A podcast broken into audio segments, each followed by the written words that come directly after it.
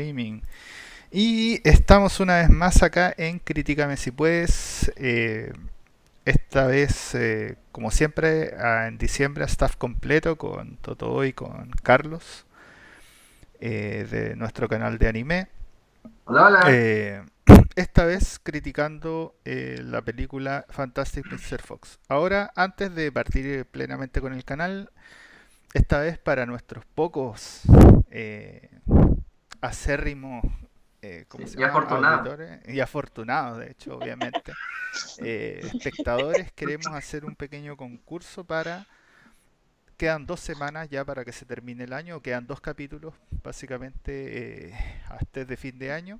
El próximo capítulo lo vamos a dar al final, pero va a ser un especial navideño, el último, eh, o sea, completamente navideño, digamos, más allá del hecho de que estemos los tres, pero el último, último episodio queremos preguntarle a nuestra maravillosa audiencia eh, qué película debiéramos criticar con el único sesgo de que ojalá sea una película o navideña o de año nuevo, básicamente unas películas de las festividades elegidas por ustedes.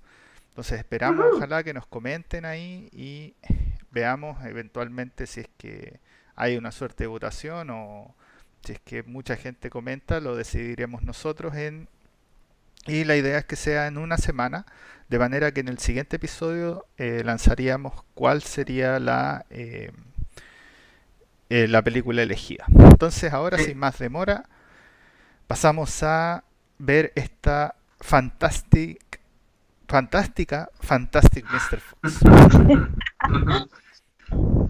Bueno, esta es una película de animación en stop motion. Esa es la técnica que ocupan acá basada en el libro homónimo de Roald Dahl, que es un eh, escritor que se especializó en cuentos infantiles. Se estrenó el 6 de noviembre del 2009 en Estados Unidos y está dirigida por Wes Anderson, cual es conocido por The Royal Tenenbaums, El viaje a Darjeeling, Rushmore, Moonrise Kingdom y El Gran Hotel Budapest. Y producida por 20th eh, Century Fox. La película cuenta con las voces de George Clooney, Meryl Streep, Jason Schwartzman, Bill Murray, William Dafoe, Owen Wilson, Jarvis Cooker and, y muchos más. el English. El English. sí, pues. Así que ahí ven el poco presupuesto que tuvo esta película. Claro, el escaso. Cabe mencionar que estuvo nominada a 63 categorías, tanto nacionales como internacionales, y ganó prácticamente la mitad, o sea, 32. Y entre esta eh, eh, trofeo ganado, o premios ganados, estuvo nominada a los premios de la Academia en 2009 como Mejor Película de Animación y Mejor Banda Sonora. Estuvo nominada a los premios BAFTA 2009 como Mejor Película de Animación y Mejor Música Original, Globo de Oro 2010 como Mejor Película Animada. Eh, bueno, nosotros describimos esta película como eh, una fábula que cuenta la historia de un zorro que actualmente se ha emancipado con su familia, pero que en su juventud fue uno de los mejores ladrones de comida y que ahora en la adultez quiere hacer su último golpe. Dicho esto, le vamos a preguntar a Carlos eh, ¿Cuál crees tú que son los puntos fuertes de la película? yo creo que el punto más fuerte, lo que más destaca en la película es la animación que ocupan y la calidad de, como el talento que hay ahí, el esfuerzo que hay dentro de toda esta animación. Voy a... porque el stop motion requiere un montón de... Porque este básicamente es como, es según lo que yo sé, es plasticina o algún tipo de moldeable. Algún otro material, claro. En este momento se están mostrando imágenes. De hace eso. Y cada cuadro es un poquito eh, de movimiento. Describe un poco de movimiento en comparación al anterior y así se van haciendo los, los cuadros. La película, cuadros los cuadros para... Más, que dibujo, eh, se trabaja siempre en 3D. Entonces, también ahí recrea, tiene que estar involucrada la, la, la iluminación que ocupan, o la tintura que ocupan, y la cámara que ocupan de manera física, pues no es como la animación, como el anime que tú puedes mover la cámara donde quieras y Claro. porque básicamente es dibujo y depende del enfoque que le dais al dibujo, puedes hacer la animación. En cambio acá no, es como, es como un híbrido entre lo real y lo dibujado. Entonces eso, es lo que se ve y cómo se ve y cómo está fluido, cómo, Sí. cómo se engrana todo lo que se ve. Me encantó. Sí. Es que es- es lo. Lo que dices tú, eso muestra el, como el arte que tiene esta técnica, que es como muy dedicada y específica, porque como dices tú, claro, va sacando, cada movimiento va, saliendo en un cuadro. Y, y claro, no es solo la animación, sino la dirección detrás de todo esto. Yo encuentro que, como dices tú, es lo mejor que tiene la película. Oh, sí, sí. Brilla, brilla. Sí. Es una técnica, yo encuentro que es muy bonita, eh, pero ha- la han dejado un poco de lado, porque claro, yo creo que el, todo el trabajo Es que implica, engorroso, claro, eh, engorroso.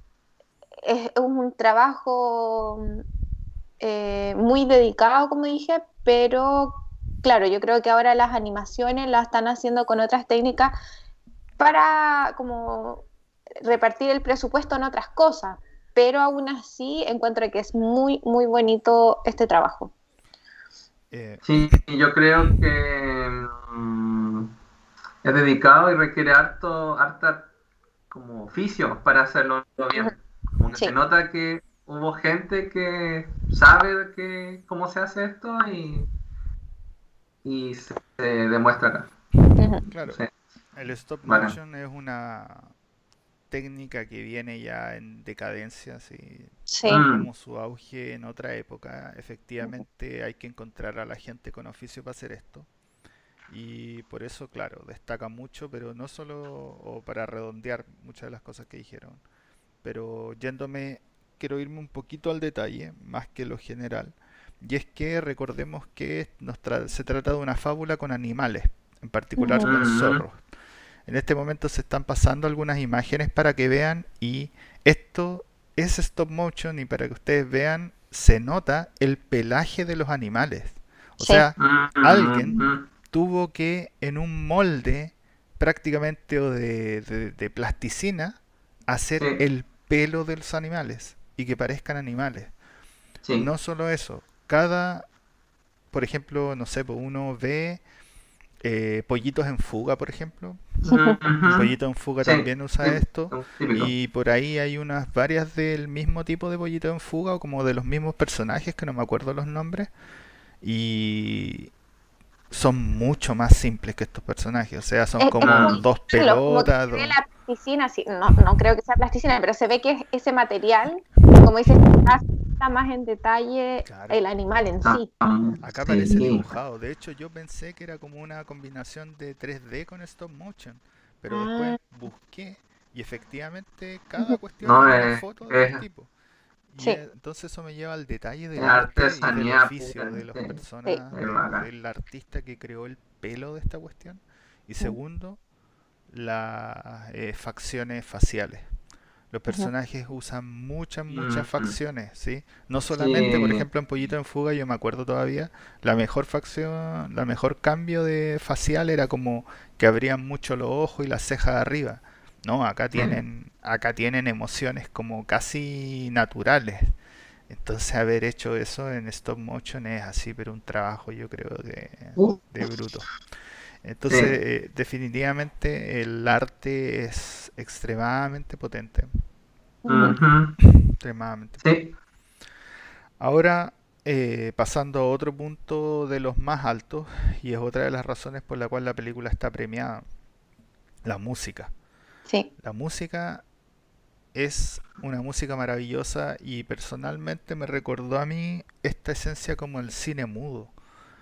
Tiene como mucho de Mm. generar efectos de sonido como si fueran de cine mudo y de repente como uno como que hay una persecución y en verdad suena como un piano como que de persecución, ¿cacharán esas cosas? Como que tienen eso. Entonces, esos son elementos básicos del cine mudo y que la, la película lo usa con harta maestría, pero no solo se queda ahí porque hay una curiosidad. La película estuvo nominada, o ganó, perdón, ganó esa categoría, parece, no me acuerdo, eh, de mejor composición original. Pero la Mm. película no es 100% música original, entonces eh, Claro. varía, varía entre temas envasados, así por ahí. En una, cuando están haciendo unas, unas excavaciones, suena Rolling Stones. Sí. Pero en otro, cuando hay una persecución, suena este piano claramente creado para la película que es de cine mudo.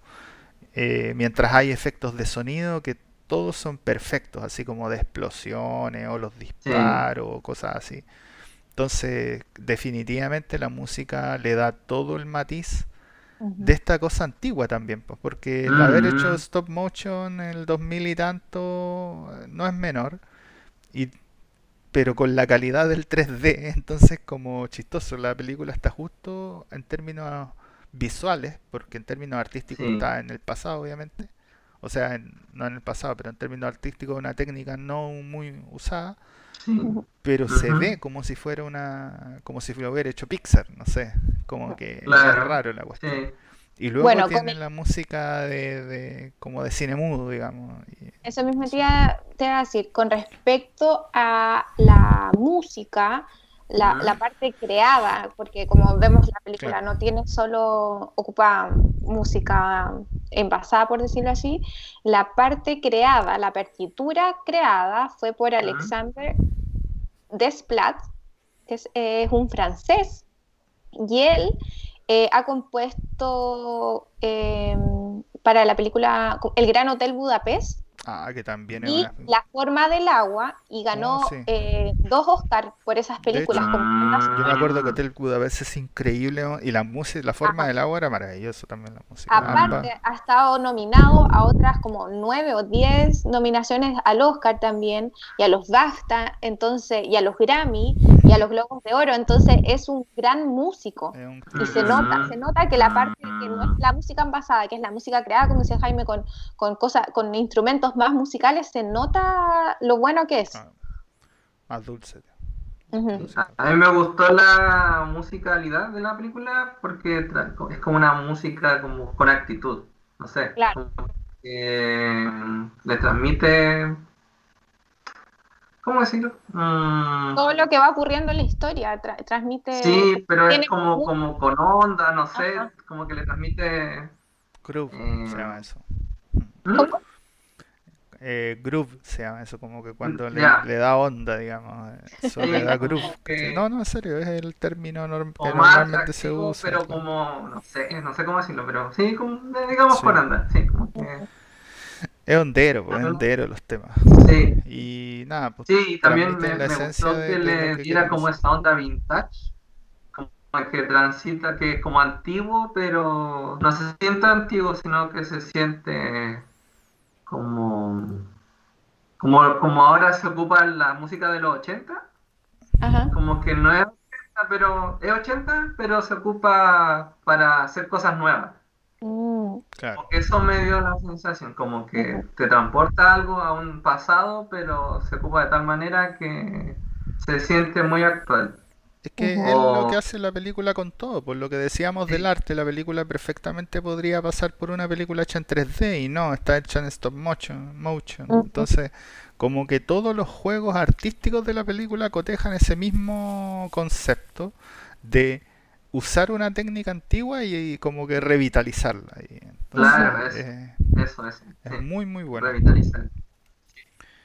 Eh, Y también, como estamos hablando como del, de lo artístico, eh, yo me gustaría mencionar lo estético que tiene la, la- la película. Ah, claro. Eh, siempre me gusta la, la paleta de colores. Eh, si se dieron cuenta, eh, es obviamente muy única de la película porque se ven como los colores mostaza, amarillo, rojo, beige, Sí. café. Y esa fue una de las condiciones que puso Anderson para grabar la película. Como que quería que la película se caracterizara y, y todos superan como, como, el, eh, como el fantástico Mr. Zorro que fuera de él. Entonces él eliminó todos los colores verdes, porque la, la, la película es muy, eh, ¿cómo se dice? Muy natural, como ambiente natural por los animales. Entonces él no puso ningún, ningún color verde en, ningún, en, el pasto, en los árboles, en, en los propios animales. No sé si se dieron cuenta de eso. Sí, sí. Y aparte, el otro toque que le dio para el diseño de los personajes y, mm, eh, fue que, como son animales, él quería que no fueran solo animales, sino, como decía Jaime, como que la expresión se viera como con más rasgos humanos. Y para hacer eso, eh, también le dio como características más eh, personal, como eh, de persona humana a, los animales. Entonces, por eso los animales caminan vertical. No sé si vieron ah, que el zorro anda en, la, tierra con su vertical. Y anda con ropa también, que claro, me diría los son animales, no tienen por qué andar con ropa. Entonces, eso también eh, creo que es muy característico de la película. Sí, como que están dentro de, una, de un pueblo ellos, como una sociedad. Claro. Sí. Pero es curioso porque los humanos de la película saben que es el bosque. Claro. Entonces ahí viene la mención de la Totó porque, porque mm. cuando se hacen películas de animales con ropa es porque toda la película es de animales y no hay humanos y es como la sociedad animal. Pero acá no. Acá están los humanos en la ciudad. Y los, los humanos saben que los, esos animales viven en el bosque, de hecho los van a buscar. Eh, sin embargo, los animales siguen estando con ropa humanizados, digamos. Entonces es bien interesante. y lo otro, no sé si me escucharon, que, que hablan el mismo idioma, porque a veces pasan películas que, claro, los animales hablan su idioma y se entienden entre animales, pero no entienden a los humanos. Y acá se da eso, que mm. se hablan entre ellos. Claro, se Así como, ¿cómo? Pero se entienden. Sí. Sí, o sea, definitivamente tiene como toda una serie de detallitos la película y de hecho eso me lleva también, esa clase de detalles me lleva a la trama de la película. Mm. La trama de la película es bien curiosa, yo creo que es un poco densa de hecho, es un poco difícil de digerir. Mm, mm, pero tiene esta cosa de miles de detallitos. Al final la película, si bien la descripción, eh, bueno, siempre la coordinamos entre todos, así que confiamos plenamente en que es eso, pero al final se trata que es como que lo conversábamos antes, es prácticamente la crisis de los 40 del zorro, o sea, la razón por la que es, nunca lo mencionan en la película, pero uno, uno adulto se da cuenta y dice, ya, este loco claramente le gusta su vida en familia, pero siente que le falta algo, digamos. Eso es la crisis que le pasa a la gente. Entonces, todas esas cosas. Eh, a, la vejez. Claro, entonces todas esas cosas están como bien retratadas y hace que la película también sea como. Yo creo que de hecho no para niños, derechamente. No, no es eh, para niños. No, la disfrutaría un niño, sino que se trata de una película de temáticas que son como súper adultas, así como de la familia, eh, después tiene el niño de que el papá como siempre ha sido exitoso, deportista y no sé qué, y tiene al hijo que es como medio medio especial, de hecho él mismo lo dice, ¿no? El especial, así que no hace esas cosas. Entonces, y en vez de eso tiene un primo que es como el deportista y el papá como que lo ama, así como que lo idolatra. Entonces tenemos esta cosa de como la, envidia, digamos, pero... Mm-hmm. Entonces tiene Más que, lo idolatre, yo creo que el primo le recuerda un poco a, cómo era él. Entonces ahí mm. no, pues y uno siente y, el primo. Claro. Y uno siente que así es como el papá le hubiera gustado que fuera su hijo. Entonces, claro. como que transmite eso. Entonces, tiene temáticas que son densas.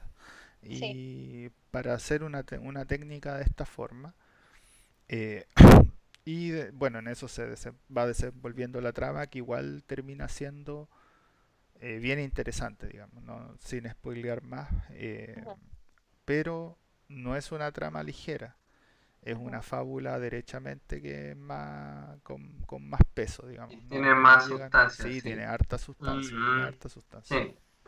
sí, también tiene un poquito de humor, como, no diría negro, pero como gris. Bien. como que me da sensación de que como como humor para adultos, diría yo. Quizá no, no cruel, pero mm, como humor como un poco absurdo algunas veces, un humor como más de para gente que está en los 40, como más... Sí, no para sí. reírse a carcajadas, pero es como... No, como- un humor muy como- sutil. Un humor muy Sí, sutil. humor sutil. Pero sí. por eso tampoco quisimos definir la película como comedia, porque no es una Claro. comedia, No, no sino que comedia. tiene estos como alcances que solamente una persona adulta como que ha vivido esas situaciones se ríe. ¿Sí? Sí, Como que yo creo, de hecho, por eso no es familiar la película, porque muchas cosas para un niño no tienen sentido, ¿sí? derechamente, por una Mm. cosa de vida nomás. Entonces Sí, la película es muy, muy adulta. Los desarrollo de personajes. A ver, ¿qué podemos decir? A mí me ha gustado, de hecho. Yo creo que no es el punto más fuerte de la película, pero un punto bien fuerte, porque de hecho se, la película, la trama de la película es en sí misma el desarrollo de el, el Fantastic Mr. Fox. Ujú. Y asimismo con eso acarrea un poco a la esposa, con eso acarrea un poco al hijo y al sobrino, con eso un poco, Sí. ¿sí?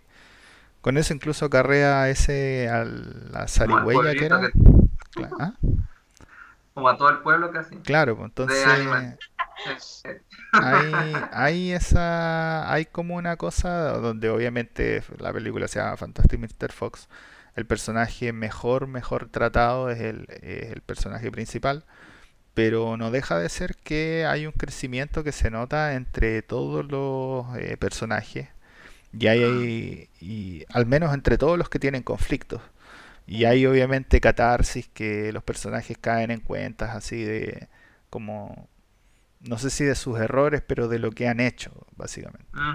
Como una buena fábula. Entonces eh, es interesante porque es una fábula de tomo y lomo, así como por donde se mire hay lecciones, digamos. Entonces, Claro, sí. que la única diferencia con una fábula es que cuando termina la fábula, como que te revelan la enseñanza. Acá no te la Ah. revelan, pero si uno hace un mini análisis, queda bastante claro eh, qué es lo que quería enseñar la película. ¿sí? Sí. No hemos hablado de algo muy característico que hablamos delante. No hemos hablado de las voces. Ah, son bacanes.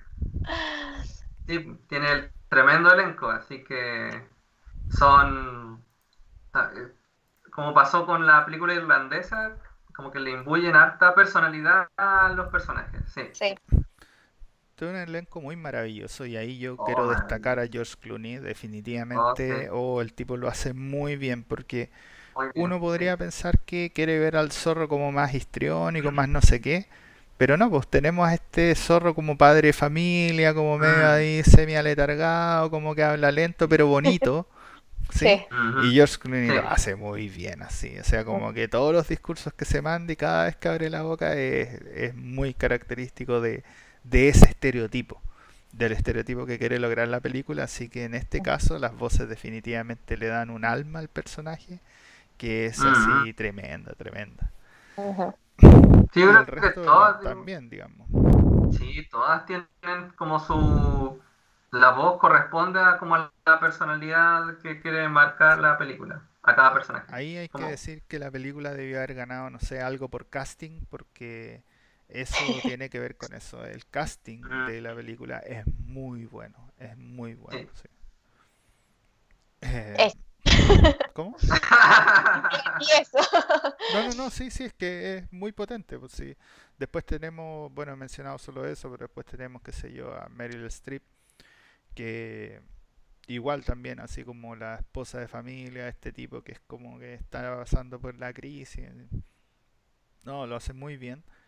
Luego, no Sí. sé, me acuerdo de La Rata, que es el personaje de Willem Dafoe. Ah, sí. También, pues así como que este personaje como oscuro, eh, como que habla así, como lo logra, pues ¿cachai? William Dafoe es eso, sí, es como eso, hasta tiene la cara como de la rata, entonces eh, es definitivamente, cada los personajes están muy bien caracterizados por los actores eh, de voz que, Sí. que lograron. Es verdad. Entonces, ¿se nos queda algo más en el tintero? A mí me gustó que como mostra- digo, mostraran a los animales como que fueran bien compuestitos, que fueran como de como una sociedad, Humanizado. pero que en ciertas escenas como que se comportaran como animales Salvajes. eh, salvajes. Sí, eso me gustó harto. Como Sí, el- La película como que me sorprendió. Sí, fue, De un momento a otro de repente se comportan como animales. Eso es bien interesante. Sí. lo hace. Sí. Y también me gustó harto que los humanos fueran como ridiculizados. O sea, es que la película se trataba de los animales, digamos. ¿no? Claro. ¿Sí? Sí, ¿Algo pero más? no de una manera tonta, sino que Ah, no, para nada. Para nada, porque la película es muy inteligente. pues, Como decíamos Sí. al principio, la película está muy, muy bien dirigida, entonces el diseño, digamos, de la trama no da para absurdos, a menos que sea un chiste que se use el absurdo, pero no Ujú. como para bucles así como decir, oye, ¿por qué están haciendo esto? Esa no era la forma, o no, para nada. La película no Mm. cae en eso y uno siente, oh, que, no sé, si es que hay alguna humillación o alguna cuando los animales o los humanos, porque les pasa a todos durante la película, se salen como con la suya, eh, todo tiene sentido, digamos. No, no es como, oh, pucha, esto fue como una salvada del, debajo de la manga, que sí, esas son como las peores.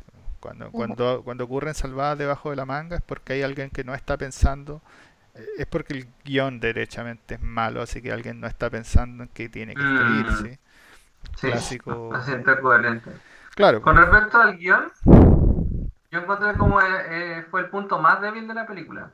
Porque, bueno, es fábula, es simple y se desarrolla bien, pero mm, no hay como, no hay giros, no hay una gran ejecución, encuentro yo, en cuanto al guion de la película. claro. Como a la ejecución del guion. Pero no es que lo necesiten mucho, porque se sustentan en otras cosas, o en las Claro. voces, en la, en la animación que es pero súper y, Claro. y en la construcción de los personajes. O sea, con respecto a eso es bien interesante ese comentario porque, claro, efectivamente un guion como bien simple, digamos. Sí. A pesar de las Sí. temáticas que toca, eh, es bien simple, es bien simple. Uno no queda como en, en la cosa de que indaga más. Y tal vez la película podría haber tenido unos 20 minutos extra indagando en algugas cosas más, ¿no? Entonces queda como Mm. un poquito con, Es verdad. con gusto a Sí. poco. Quizás por eso la, la- como que quizás pueda para la gente no, no, no la gente puede hacer de que uno la vea y no le encuentre el brillo, como que ah, ya, una película más De hecho, nada eso es súper interesante. Como tú dijiste todo, todo Eso es súper A- a- mí interesante. me que pase. que la Mm. trama, claro, como dice Jaime, es un poco densa la película y la trama no me eh, no me mantuvo tan entretenida. A pesar de que hablé de la estética, de la animación, de, de los colores, de, de las voces, de la música, analizando la película es, es- es bien grande, pero encuentro que la trama no, mm, no me entusiasmó tanto y creo que eso hace que pierda un poco el brillo de la película, la verdad. Mm, Claro. Que definitivamente es un punto muy bajo, eh, como decía Carlos. Y de hecho, uno como que termina la película y queda así como, "Mm, chuta, a pesar de que tiene como hartas cosas. Sin embargo, ¿y por qué le tiramos tantas flores? De hecho, eh, hasta llegar a este punto, eh, tiene, hay algo esencial de la película y es que la película tiene muchas segundas lecturas. Oh, Y todas las cosas que no son, digamos, arte, digamos, lo, lo obvio que hemos Claro. mencionado acá, tiene que ver con esa discusión de la segunda lectura. Entonces la película es una película para ojalá verla con alguien o en grupo y discutirla un rato. Mm, mm, sí. Cuando termina la película, a- porque a mí, a mí también, nos- digamos, a nosotros también nos pasó, eh, uno queda como, mm, como que con gusto a poco, como que, mm, como que no sé, pero después cuando uno las discute y dice, oye, pero hoy esta parte parece que es esto y así, y empieza a elaborar como su propia hipótesis de ciertos elementos, eh, la película ahí es donde gana como el verdadero brillo eh, Sí. en el análisis. Entonces tiene como dos partes. Entonces es curioso porque es difícil evaluarla sin ese, ese paso extra, ¿sí? Claro. Sin ese Mm. paso extra la película es como... mm, De verdad que uno más. queda con gusto a poco. Mm. Pero con ese paso extra, la película es muy rica. ¿sí? Queda como que se enriquece así cien mil veces. ¿sí? El- es un salto gigante. Sí, es verdad. Ahora sí, pregunto de nuevo, ¿queda algo más? Em, no, no. Entonces, pasamos a las notas con Carlos primero. Sí. 1 a 10 en nuestra escala internacionalizada. Sí, pues yo le iba a poner un 7, pero de- de- al discutir todo esto yo le pongo un 8. Porque es una película que como que está hecha, no sé, como con amor. Sí. Sí, y se nota que como no sé si les costó mucho en tiempo hacerla, pero yo me imagino que sí. Sí, y se nota que y, y por eso mismo, y como se vio que la historia, digo, la, la, la película es muy coherente, tanto estéticamente como de guion, eh, yo le pongo un 8. Toto. Ya, yo obviamente soy, nunca soy como ustedes parece, no, no soy tan, Está Eh, bien, pues, ¿cómo decirlo? no hay que parecerse. hay que ser como Yo uno. me quedo con lo final de la película. Como dije delante, todo lo que hablé de, la animación, de la estética, de la música, de las voces, de la paleta de colores, de el arte que es el stop motion, eh, me deja la película con gusto a poco y eso es lo que final quedo yo con la película. Así que yo le pongo un 7.5. A mí, de verdad, por decirlo así, me defraudó un poco la película. Eh, el director eh, tiene también otra, eh, Wes Anderson tiene otra película que es La Isla de Perros, que también es de stop motion. Y encuentro que comparando esta película con esa película, encuentro que es mucho mejor la trama, es mucho eh, mejor la animación, los personajes y todo. Así que por eso es mi nota un 7.5. Eh, la nota que yo le voy a poner es también un 7.5. eh, definitivamente no está entre así lo mejor, top, top de lo mejor, pero no es una película mala. Eh, sin embargo, por ejemplo, yo la vi solo y me pasó lo de la Toto, como decíamos, y de hecho yo creo que los tres nos pasó que la vimos solos. Entonces, claro, igual como que, que tenga ese, ese elemento de tener que analizarla, eh, más en pandemia, de repente como que a problemas. Entonces, cuando uno se queda con la cuestión solo y la mira y queda con un gusto a poco, al final tiene que ser objetivo y evaluarla eh, desde ese punto de vista. Obviamente, si es que uno la ve en compañía o en familia o no sé, puede alcanzar un mejor puntaje. Mm, Así que estoy de acuerdo con eso. Eh. ¿Recomendamos esto o no? Esto sería no. Yo igual la recomiendo. Tú igual la recomiendas, ¿sí, Sí, a pesar de, de mi nota, yo igual la recomiendo, como dices tú, ojalá no verla solo y poder reflexionar, que es la idea de la, de la, de la De fábula, las ¿no? fábulas en general. Claro. mm, sí. Mira, yo la vería, digo, yo la recomiendo completamente y la recomendaría, uno, para mostrar cómo puede, a qué punto puede llegar el stop motion a mostrar historias. Bien. una película como, ¿cómo lo diría? En un contexto de, por ejemplo, en artes plásticas, no sé si sea muy antiguo lo que digo, pero...